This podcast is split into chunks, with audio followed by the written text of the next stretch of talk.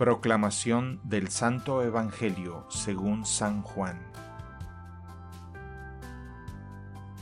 En aquel tiempo, cuando Jesús terminó de hablar, los judíos cogieron piedras para apedrearlo. Jesús les dijo, He realizado ante ustedes muchas obras buenas de parte del Padre. ¿Por cuál de ellas me quieren apedrear?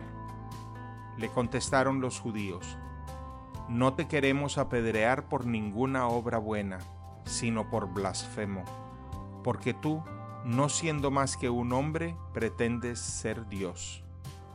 Jesús les replicó, ¿no está escrito en su ley, yo les he dicho, ustedes son dioses? Ahora bien, si ahí se llama dioses a quienes fue dirigida la palabra de Dios, y la escritura no puede equivocarse, ¿Cómo es que a mí, a quien el Padre consagró y envió al mundo, me llaman blasfemo porque he dicho soy hijo de Dios? Si no hago las obras de mi Padre, no me crean.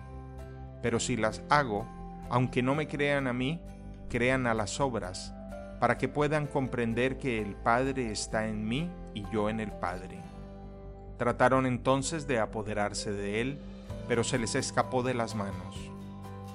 Luego regresó Jesús al otro lado del Jordán, al lugar donde Juan había bautizado en un principio, y se quedó allí. Muchos acudieron a él y decían, Juan no hizo ningún signo, pero todo lo que Juan decía de éste era verdad, y muchos creyeron allí.